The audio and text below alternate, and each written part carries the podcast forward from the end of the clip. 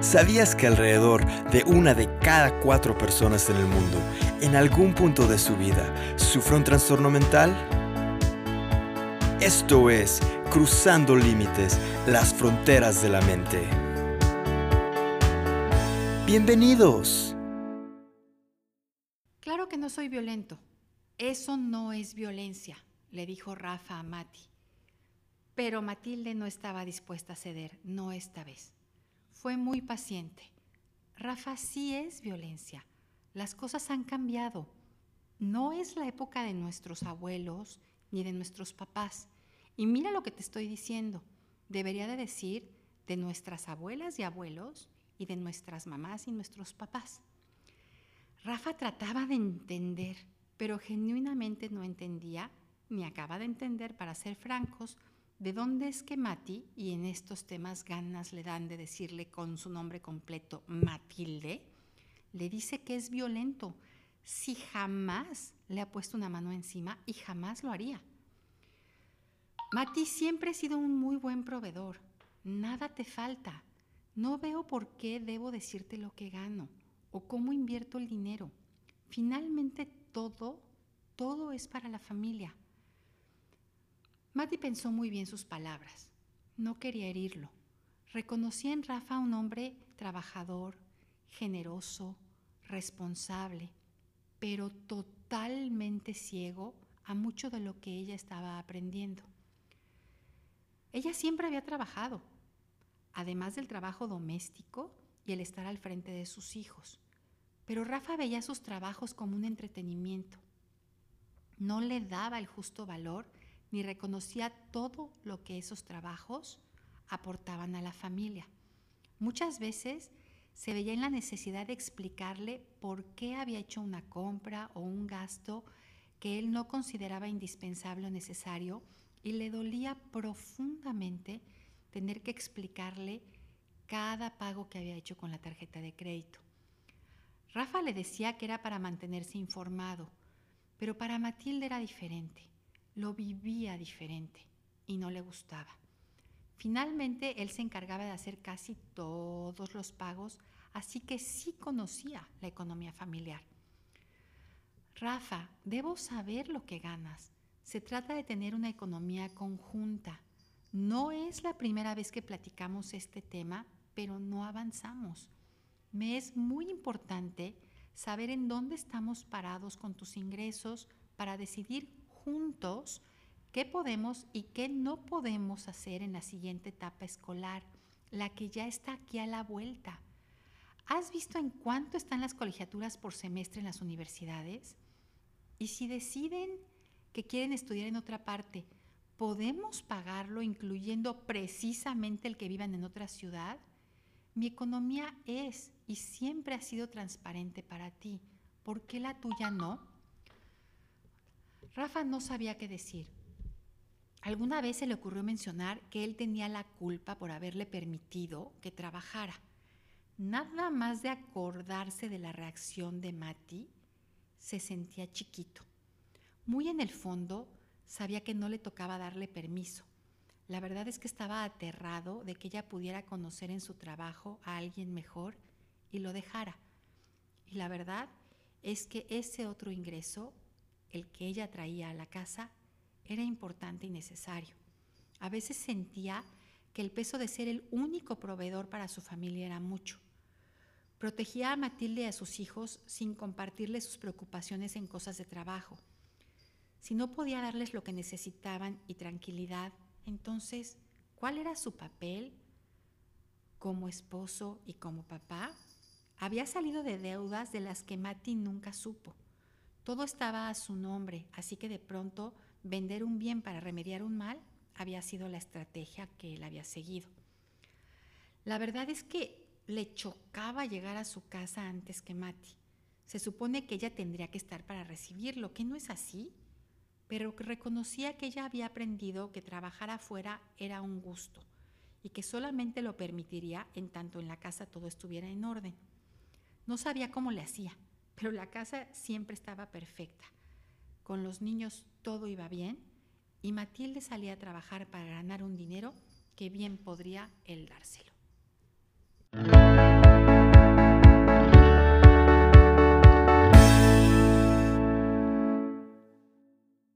Luis, Luis, ¿cómo estás?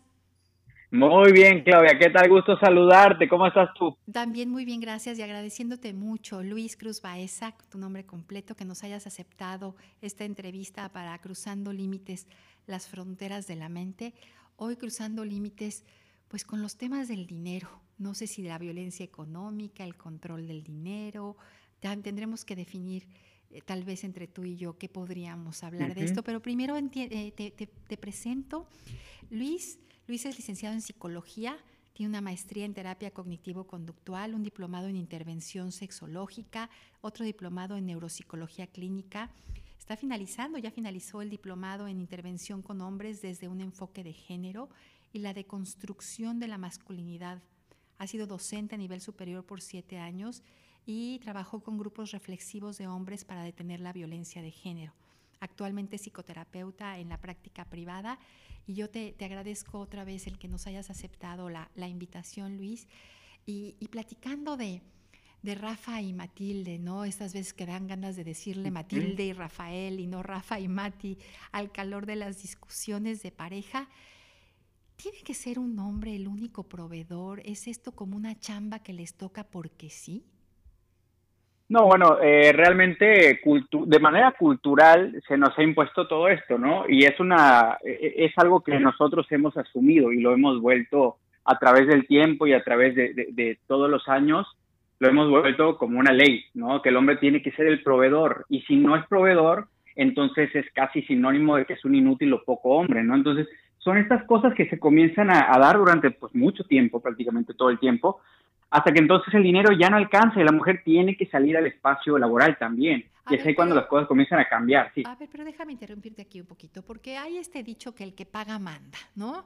Y, algún, alguna ganancia debe tener, hablando como en términos económicos, esto de que soy el único proveedor. Eh, eh, yo tengo control, yo decido, yo pongo, yo hombre, ¿no? porque normalmente ha sido como esto que se le deja a los hombres. Y estoy hablando además con un hombre, y habrá otros hombres escuchándonos allá afuera, ¿y qué tanto pueden reconocer el que, híjole, mano, no puedo, no me alcanza? Y si me alcanzara, también tendría que salir mi pareja a trabajar, a quién le toca, ¿cómo le hacemos? Si, si, si no hay falta de dinero, ¿crees que se hubiera dado esto? Pues bueno, realmente es, es, así como comentaba, ¿no? O sea, que realmente las mujeres son quienes salen no porque quieran o no porque los hombres estuvieran contentos, sino porque pues había necesidad. Ahora, si hablamos desde el punto de vista de poder, pues sí, eh, se, ha, se ha estilado que quien paga manda, ¿no? Como comentabas. Pero realmente yo creo que es un acuerdo de pareja, fíjate, Claudio, ¿no? Es un acuerdo, todo tiene que ser en base a acuerdos, a quién sale o, o si los dos salen y sobre todo que haya una democracia en la pareja. A ver, pero ¿cómo? Me quedo un poco con la duda de dices, si, si hace falta es por lo que la mujer sale. ¿Será que solamente es una cuestión económica por lo que las mujeres hemos salido al espacio público y además a trabajar? ¿O habrá otras necesidades aun cuando estén cubiertas las económicas? Bueno, inicialmente podríamos nosotros decir que fue por necesidad, o sea, a lo mejor esto suena un poquito controversial, pero ya luego las mujeres dicen, bueno, ¿y por qué yo no puedo salir? Y comienzan entonces también a luchar y hacer valer los derechos para, para comenzar a trabajar. pero todo esto, o sea, cuando a nosotros los hombres nos comienzan a decir, oye, ¿qué crees? Ya no te alcanza, sí, pues, pues comienza ahí un bajón muy, muy grande y pues nosotros nos comenzamos a plantear todo eso y que chispas, ¿cómo? Si yo era el único proveedor, yo tengo que mantener y ahora mi esposa va a tener que, trabajar. O sea, viene siendo un golpe muy, muy grande para, entre gran, gran, eh, entre grandes comillas, la, pues, la parte masculina, digamos. Pero entonces, a ver, este, esta idea de, del, ser hombre, ¿no? Del ser masculino, eh, de, de, yo soy el proveedor y soy el procreador y soy el protector, ¿no? Y de pronto me imagino, eh, y además como mamá de dos varones, eh, híjole, qué peso tan grande sobre los hombros, ¿no? Como tener toda esa responsabilidad. Por supuesto, al grado de que un hombre, hasta el sol de hoy, si gana menos, por ejemplo, que su pareja, se llega a sentir mal. O sea, llega a decir, no, pues es que soy poco hombre, o o peor tantito, ¿no? Si la pareja comienza o solamente trabaja, si ella es la única proveedora, luego dice, no, pues yo soy mandilón, no puede ser, y de alguna manera quieren recuperar el poder que esto implica. Por eso luego hay, muchos conflictos, digamos, en casa por, a ver, pues quién gana más. Pero al final de cuentas también son estigmas que nosotros los hombres nos hemos hecho por cuestiones machistas justamente. Pero fíjate cómo, cómo si ponemos el, el, otro lado de la moneda, cómo de pronto hay como también una subvaloración del trabajo y del desempeño de las mujeres. Es decir, es mucho más fácil que una mujer gane mucho menos y además está eh, pues en cualquier cantidad de estudios documentado que una mujer haciendo el mismo trabajo con las mismas competencias va a ganar necesariamente menos que un hombre. Y, y en el ámbito de la familia, como en el caso de Mati, eh, pues todo lo que ella aporta, no estamos hablando siquiera si es más o menos en tema de cantidad, pero sí es algo que no se le valora en su justa dimensión. Me imagino que además es menos, pues menos se le valora, pero finalmente pues es un ingreso que entra para la familia. Por supuesto, y aquí estamos hablando claramente de la violencia económica. O sea, inclusive en una institución, en una empresa, que le paga más al hombre solo por ser hombre, se está ejerciendo de manera automática violencia económica sobre la mujer. Y así también hay, como tú bien dices, Claudia, o sea, una cantidad bastante grande de casos muy, muy lamentables en donde sí, las mujeres cuando entran a un espacio laboral se les paga menos. Y podemos ver muchos ejemplos, como por ejemplo el fútbol, digamos. Ok, en el ámbito deportivo. Y fíjate, estaba pensando ahorita como en la palabra que dijiste, violencia económica, pero también cómo se construye el patrimonio, ¿no? Y no el matrimonio, como tienen estos significados tan diferentes en el sentido como como en una cuestión muy histórica de el, hombre construye patrimonio, la mujer aporta al matrimonio, y sin embargo son escenarios en los que tendría que haber, como dices tú, acuerdos de ambas partes. Pero ¿cómo, ¿cómo llegas a eso? ¿Cómo, digo, las mujeres han tenido o hemos tenido muchos años para ir ganando espacios, pero parece que los hombres de pronto les estamos hablando en un idioma irreconocible, ¿no? Es algo que no, no acaban de entender, como que las nuevas masculinidades, como que no tengo que ser el, el único proveedor, como que, que, lo que yo dice no se hace, como que esta parte donde ella sale a trabajar y él dice, pues yo tendría que haberle dado permiso, ¿no? Y ¿cómo que te tengo que pedir permiso? ¿Será que hay esperanza de que esto cambie? ¿Cómo lo ves tú en tu, en tu práctica, en, en, en tu experiencia eh, tan, tan, eh, pues con tanto juguito en el tema de género y de grupos reflexivos de hombres?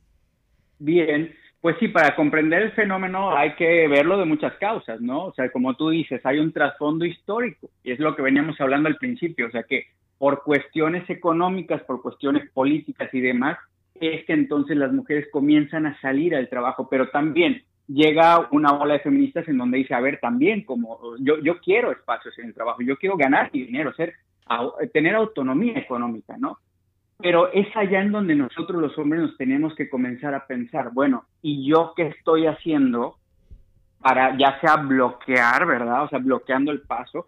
Estoy bloqueando, estoy eh, de alguna manera obstaculizando el paso de las mujeres a los ámbitos de, eh, eh, en donde se toman decisiones como la política, como en la economía, como en el trabajo. Y ahí es en donde debemos de comenzar a cuestionarnos y y decir, o sea, realmente esto que estoy haciendo está bien.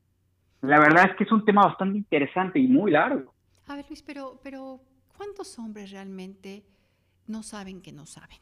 Es decir, ¿cómo, cómo ¿Cómo poder llegar ahí? Porque Rafa dice, pues yo debería de haberle dado permiso, pero nada más de ver cómo me fue el día que se me ocurrió decirle y después tiene esta reflexión de sus propios miedos, de que en el ambiente público, el ambiente de allá afuera, pues ella pueda conocer tal vez a alguien mejor, ¿no? Mejor quién sabe cómo, con qué características. Y pero también quiere llegar a su casa y que esté su mujer, y vamos a ponerlo entre comillas, ahí para recibirlo. Y entonces condiciona, pues sí sales, pero aquí tiene que estar todo perfecto. Y Mati hará malabares, pero todo está perfecto. Y, no sé si de pronto, eh, si no hay jamón, pues también es responsabilidad de Mati. Si estaríamos hablando de, de, también compartir otros espacios que no nada más sea el laboral, y el del ingreso. ¿Qué hay con el tema, por ejemplo, doméstico?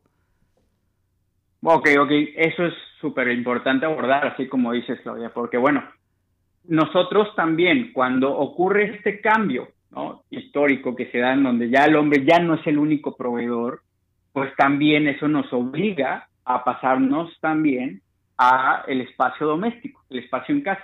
Y es allá en donde comenzamos a cuatrapearnos y decimos, a ver, pero es que yo cocinar, pues es labor de mi esposa, ¿no? Pues yo lavar los trastes, no, pues igual, eso lo, lo, hace la mujer. Entonces comenzamos a renegar y a decir, pues no, o sea, no, no me toca, no me corresponde.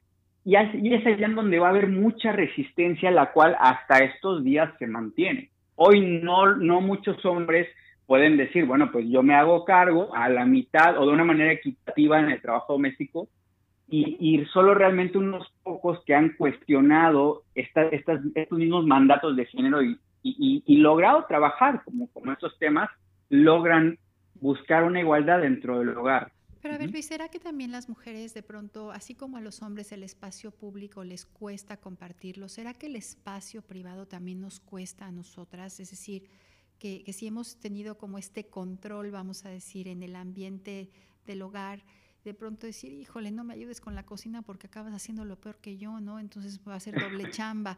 Es decir, ¿cómo, o, de a de veras, de a de veras podemos ver a un hombre que tal vez eh, no tiene el mismo éxito o la misma ganancia económica allá afuera, lo podemos seguir viendo con este tema de admiración. ¿Podemos las mujeres con esto?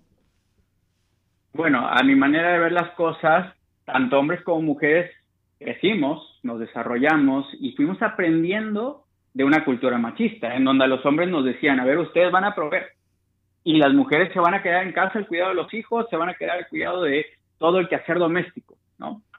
Y de alguna forma nos acostumbramos por género, ¿sí? A las mujeres se les impone y entonces comienzan a decir, bueno, pues es que mi espacio es la cocina, ¿no? Y estamos hablando tradicionalmente de las mujeres, no, no, no generalizando, ¿verdad? Ni generalizando de los hombres pero sí también debemos de aprender, tanto hombres como mujeres, a y de alguna manera poder intercambiar, ¿no? Que si a mí, por ejemplo, como hombre, solo me tocaba proveer, a ver, yo también tengo responsabilidades en casa. Y entonces las mujeres tal vez puedan decir, bueno, pues sí tengo responsabilidad en casa, pero igual quiero trabajar, quiero ganar mi dinero y tengo derecho a hacerlo. Entonces, ahí volvemos al punto de, de una relación más democrática entre hombre y mujer, nos podamos llegar a entender y sobre todo llegar a acuerdos, a negociaciones para llegar a acuerdos. A ver, Luis, pero entonces sí, ¿cómo entonces, cómo podríamos integrar, porque tú pusiste la palabra violencia sobre la mesa, ¿no? Y, y, yo de pronto decía, bueno, es el control económico, eh, cuántas veces eh, me tocó ver eh, eh, Matildes por ahí que escondían, ¿no? El, cuando todavía llegaban los estados de cuenta impresos de las tarjetas de crédito, donde iban guardando como, como cierta cantidad de lo que les iban dando de la quincena o la semana para tener algo para ellas, porque si no todo era o sigue siendo para la familia. El, tema de la economía, ¿en qué momento se vuelve violencia? Bueno, se vuelve violencia yo creo cuando ya hay un componente de control y un componente de opresión. Es decir, tradicionalmente, volvemos a, estas costumbres, ¿no? Que el hombre era quien ganaba dinero y como ganaba dinero, tenía la última palabra en cualquier decisión importante, ¿no? En cambio, las mujeres tenían las decisiones sobre cosas mucho menores, qué se va a comer, eh, con qué ropa se va a vestir el niño, la niña, etcétera. Entonces, cuando este componente de control por parte de los hombres es ejercido y entonces se, se maneja el dinero de acuerdo a como creen correcto, sin consultar, sin llegar a acuerdos, ahí entonces hay un componente de violencia. Incluso limitar, limitar económicamente. Sí, dime, Y esto es algo, pero no, no, estaba yo pensando si esto es algo que podríamos cachar desde el noviazgo, si, ¿cómo, ¿cómo te sientas a hablar de estos temas? ¿Cómo llegas a acuerdos? ¿Cómo, cómo ¿Cómo construyes esta parte de, para que la vida económica en pareja no se vuelva un tema de control, no se vuelva un tema de violencia, especialmente cuando, digo, cuando sobra, pues probablemente no, no se convierte en un tema, pero cuando falta, eh, que, que esto pudiera visibilizar algo que ahí estaba y que no se le había puesto atención. ¿Cómo, ¿Cómo se construye? Cuando me dices hay que llegar a acuerdos, ¿cómo le haces? Bueno, pues es un tema bien complejo y aquí es en donde comienzan, por ejemplo, los hombres a tal vez a, experimentar cosas, pues, o situaciones que de repente dicen, ay, pero es que en mi casa se acostumbraba a que mi papá tomaba eh, las decisiones, o que mi papá aportaba el dinero y mi mamá le servía de comer, por ejemplo. Entonces, cuando comienzan estas primeras interacciones de noviazgo, muchas veces estos hombres que aprendieron ¿sí? las cosas de, de, la familia o de diferentes esferas, se topan con una mujer que dicen, a ver, espérate, yo no, o sea, no te voy a tolerar esto, como yo te voy a servir, tú también tienes manos, tú también te puedes servir. Y además yo pago mis cosas. Y entonces es como que hay un cortocircuito y, y decimos, a ver, pero ¿cómo? Que a mí me enseñaron que yo debo de invitar, si yo debo de abrir la puerta y cosas así, ¿no? Y viene este choque en donde no, no, nos destanteamos, no estamos acostumbrados. Y es acá, pues, cuando nosotros debemos de comenzar a reflexionar, pero no es tan fácil. Por eso luego hay diferentes grupos de apoyos, hay grupos reflexivos, o porque no, incluso la misma terapia individual es de gran ayuda. Para poder reflexionar, y me estoy pensando también como estas enormes confusiones que se podrían dar, ¿no? En temas de caballerosidad o, eh, o caer en estereotipos como si todo esto fuera malo, ¿no? El, tema de ser amable, como, parece que estamos metidos en algo bastante revuelto y que costará trabajo y probablemente pues muchas conversaciones entre hombres y mujeres y mujeres y hombres para, para poder, como dices tú, lograr acuerdos. Em, si te preguntara, eh, Luis, si, si, porque esto es perspectiva de género y de pronto pareciera que solamente es perspectiva desde el punto de vista femenino, por eso me era tan importante platicar contigo hoy, para que no se nos olvide que la perspectiva de género también incluye lo masculino y que los hombres también tienen retos importantes ante estos cambios. Si hubiera alguna pregunta o algún comentario que, te, que, que, dices, híjole, Claudia, me debería de haber preguntado esto o me hubiera gustado comentar aquello, ¿qué sería? Pues bueno, tal vez hablando, como dices, ¿qué es lo que a nosotros los hombres nos toca? ¿Sí? Pues si por género hablamos, nosotros también tenemos nuestras propias problemáticas.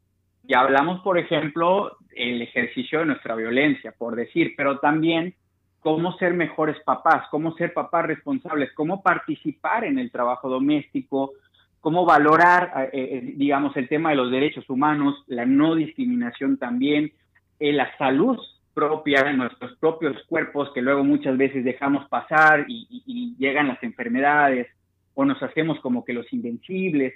Hay muchos temas que nosotros como hombres debemos preocuparnos pues por nosotros mismos. Y esto es de lo que hablan las nuevas masculinidades, lo que se le conoce así, es un término un poco ahí controversial, digamos, pero a final de cuentas tiene esta característica, que nosotros mismos comencemos a ser mejores personas para no solo entablar mejores relaciones con las mujeres, sino también hasta con otros hombres.